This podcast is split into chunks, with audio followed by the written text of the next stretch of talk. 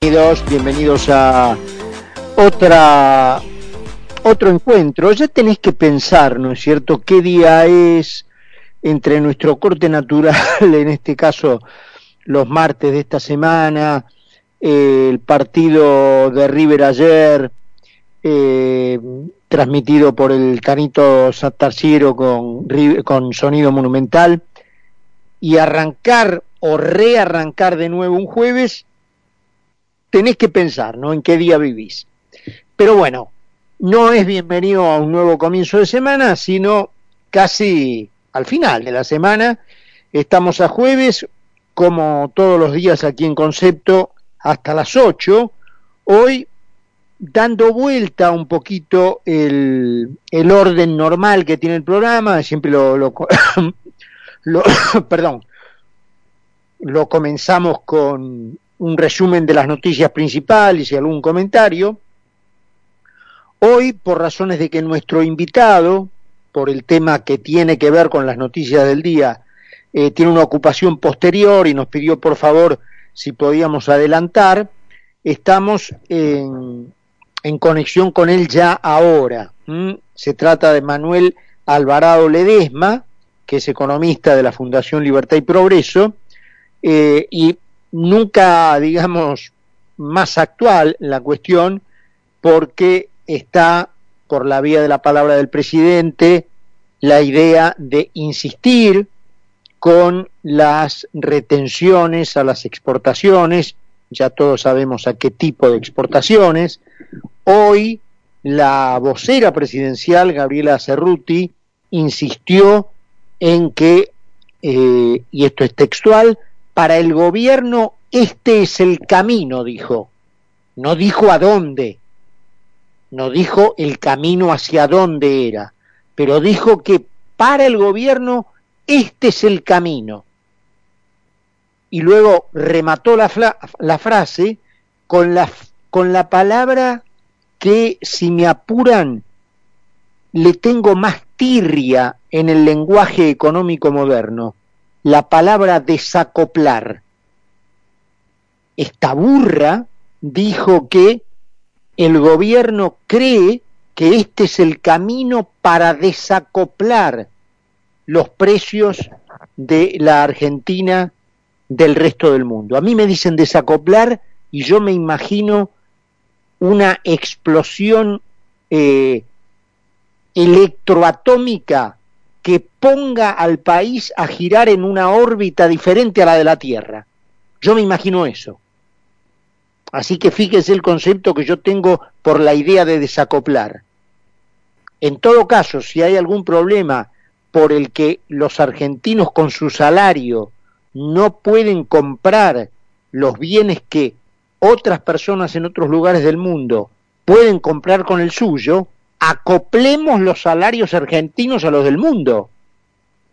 Pero bueno, lo tenemos a Manuel del otro lado de la niña y para no perder ya más tiempo, a, a cuatro minutos de las siete, lo presentamos. Manuel, ¿cómo está? Carlos Mira, aquí en Concepto. Mucho gusto, Carlos, un gusto, ¿eh? Saludos a todos ahí. Igualmente, igualmente. Bueno, eh, obviamente, opinión de experto sobre esta idea que repito, el gobierno cree que es el camino. Sí, en realidad es el camino a la baja de la producción y por lo tanto en mediano plazo a mayor pobreza. Eso es así. Y, mayor, y mayores precios. impuesto a la producción. Si bien se llama eh, retención o derecho de exportación, porque primero cae sobre la exportación y la exportación lo traslada a la producción. Así que la, la exportación, el, sector exportador no lo recibe al golpe, lo recibe el productor, toda la, cadena primaria, toda la, todo el eslabón primario y, en consecuencia todos aquellos donde el eslabón primario compra. Es decir, que no solo golpea a la producción en sí agrícola, sino que golpea, por ejemplo, fábricas de tractores, de camiones, todo el movimiento, fertilizantes, etcétera. Todo eso tiende a paralizar cualquier aumento en los derechos de exportación. Esto es, yo lo todavía me imaginaba, que es como querer desacoplar, es una palabra horrible, pero bueno, es como si el tren fuera muy ligero y los pasajeros este, se quejan al guarda, y entonces el guarda, la medida que toma es para que no vaya tan ligero, desacopla el vagón donde están los pasajeros que, que van asustados porque va muy ligero, con lo cual al, desenganchar la locomotora sigue su velocidad normal o ligera, lo que fuese, y eh, efectivamente al principio parece que el, el vagón empieza a reducir la velocidad, pero finalmente lo que termina pasando es que se queda parado, ¿no? Ese sería el desacople nuestro. Tal cual, un buen un buen ejemplo gráfico, eh, Manuel, y además, eh, digamos, siguiendo eh, la lógica de lo que usted explicó, paradójicamente, a mediano plazo, lo que se hace para bajar los precios, si este, como bien usted explica, es un impuesto en realidad a la producción, los precios van a aumentar porque a menor producción, mayor precio. Por supuesto, Además, tampoco es eh, exactamente cierto, yo diría que es una falacia, por no decir que es una mentira, que se produzca eh, una especie de desacoplamiento entre los precios internos y los externos, porque, digamos, hablemos claro, prácticamente la mitad de las exportaciones agrícolas son de soja, ¿no?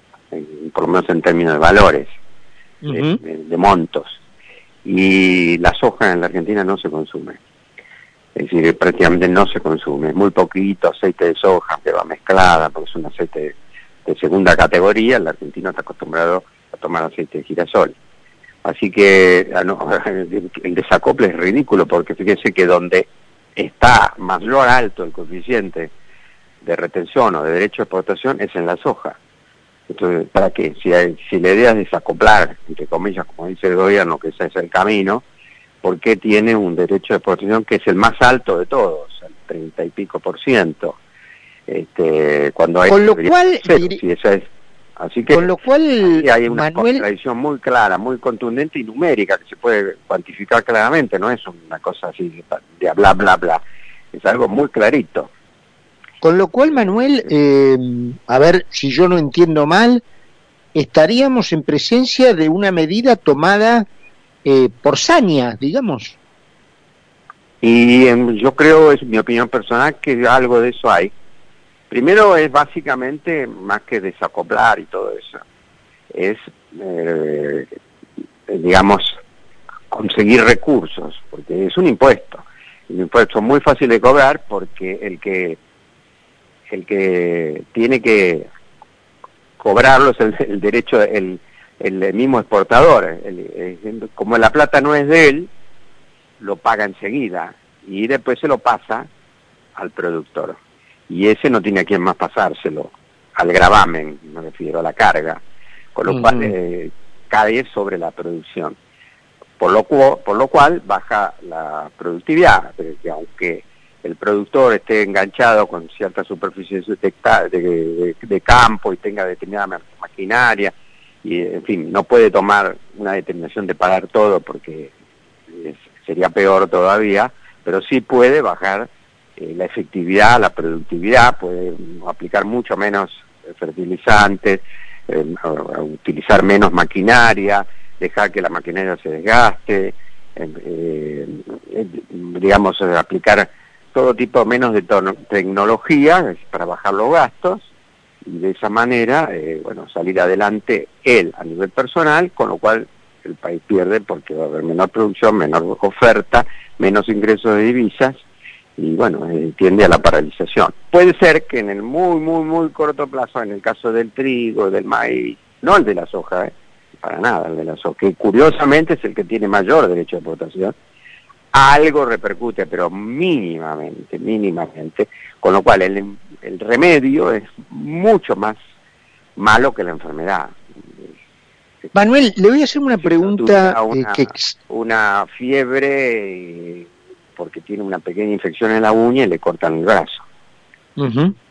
Le hago una, una pregunta que, bueno, excede el tema económico, pero obviamente usted también lo excede, así que eh, obviamente un vendedor de algo, en este caso el gobierno, que quiere vender esta idea, porque naturalmente siempre y máxime tratándose de políticos, están en búsqueda del demagógico apoyo, ¿no es cierto?, del demagógico sostén.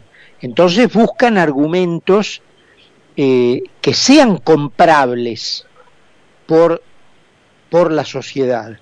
¿Por qué cree que la sociedad, o por lo menos parte de ella, no sé si aún una parte electoralmente decisiva, pero sí una parte fuerte, tiende a comprar estos argumentos que, como usted muy bien lo hace, al poco de explicarlo, dos, tres renglones de explicación, se caen como un castillo de naipes. Entonces, ¿por qué, digamos, la, la, la sociedad tiende, o una parte de ella, tiende a comprar estos argumentos de arena? Hay un poquito de resentimiento, porque una prédica muy fuerte contra eh, aquel que estaba ligado al agro, ¿no? Eh, quedó un dejo de aquellas épocas de los años 20, 30, el país de las vacas, donde algunas familias muy importantes tenían un alto nivel de, propiedad, unas grandes extensiones de propiedad. Ese esquema desapareció totalmente, ya prácticamente no hay nada de aquel esquema. Así que ese nivel de resentimiento se mantiene por inercia y está muy bien explotado por aquellos eh, políticos que buscan tener un enemigo, porque cuando uno genera un enemigo, o focaliza un enemigo, genera amigos, genera apoyos. ¿eh? Es como las guerras, la culpa la tiene tal país, entonces nos unamos todos para pelear contra ese país. De esa manera, a veces la guerra se usa para eso. Los políticos la usan para generar apoyo, ¿no? Generar patriotismo, generar nacionalismo, etcétera. Algo de eso hay.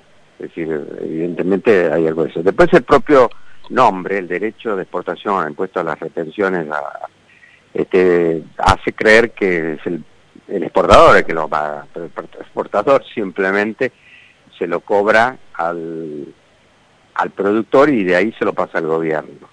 Entonces el mismo gobierno le interesa que haya esa, cualquiera sea el gobierno, sobre todo los más electoralistas, los más demagogos, le interesa que, se crea eso, porque es una manera fácil de cobrar recursos y de esa manera como hace uno para después pelearlo desde el lado del lado de la verdad cuando el gobierno le dice al pueblo y a la gente le dice eh, nosotros lo que estamos tratando es de bajar el costo de los alimentos para que puedas comer más y entonces lo deja totalmente no sabe al, al productor a los que están ligados a la cadena agroalimentaria, sobre todo en la parte de la, de la producción primaria, ¿no?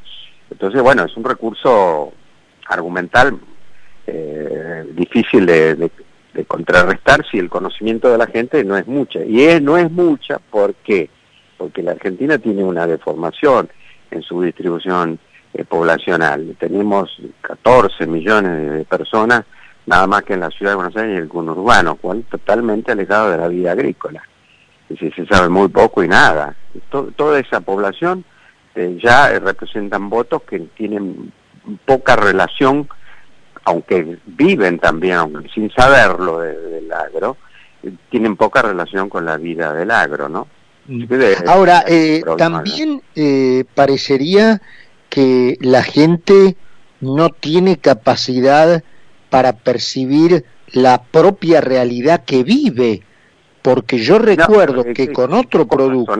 Porque, perdone, yo el otro día bajaba en el ascensor, estamos con mucha sequía, tuvimos el periodo de sequía en enero, y bajaba en el ascensor y bajaban unos oficinistas de, una corredora de cereales, ¿sí?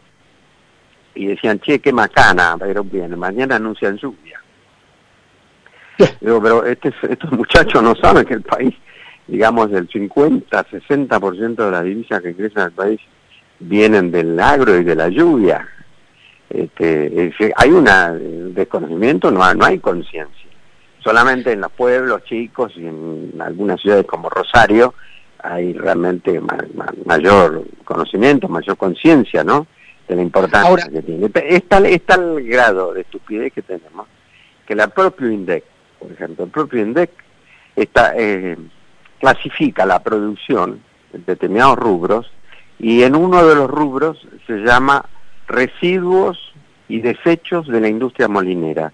Esos residuos y desechos de la almendura molinera representan el número uno de la exportación argentina. Y se llama residuos y desechos. Uno lo ve y dice, bueno, debe ser una porquería que, que anda por ahí.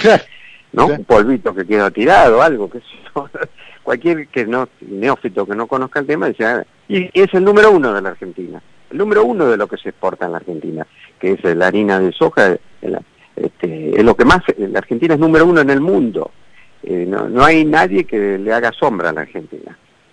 Ahora, Manuel, eh, respecto de los habitantes, eh, bueno, con la excepción que usted decía de Rosario, quizás otra gran urbe del interior que está más en contacto con el campo, pero en la ciudad de Buenos Aires también parecería haber una tara respecto de la experiencia que la propia gente vive, porque con otro producto de exportación, en aquel caso yo recuerdo la carne, bajo la presidencia de la señora de Kirchner, con carteles que se pegaron en la calle en una enorme pegatina, con la comida no se jode, eh, también se echó mano a este mecanismo para bajar los precios de la carne prohibiendo su exportación y al poco tiempo el resultado fue exactamente inverso, que fue el precio que tuvo que pagar esa gente aparentemente jodida en el mostrador de la carnicería.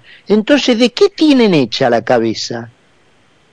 Bueno, porque están buscando el efecto inmediato y, además adquirir votos porque da la impresión de que, bueno, que han tomado medidas a favor del pueblo. Pero estas medidas a favor del pueblo son en, contra del pueblo. Puede ser que en lo inmediato un cierre de exportaciones obviamente produce una oferta eh, en el mercado interno más fuerte y hace bajar el precio, en principio, depende de muchas otras cosas también, pero en la siguiente etapa, es decir, a los pocos meses, baja la, por, al bajar la posibilidad de exportar, baja la producción y bueno, estamos peor que antes. Eh, son visiones, eh, ¿cómo, explicarlo? Yo, a mí me viene el médico y me dice, este, usted tiene tres meses de vida. Y yo tengo, para decir cualquier cosa, dos taxis, ¿no? Y vivo de eso. Los vendo, los vendo y si tengo tres meses de vida, lo vendo y me, me voy a recorrer el mundo y la paso fenómeno. Pero si a los tres meses no me muero, ¿qué hago? Eh, me muero de hambre. Claro, entonces la gente que, no...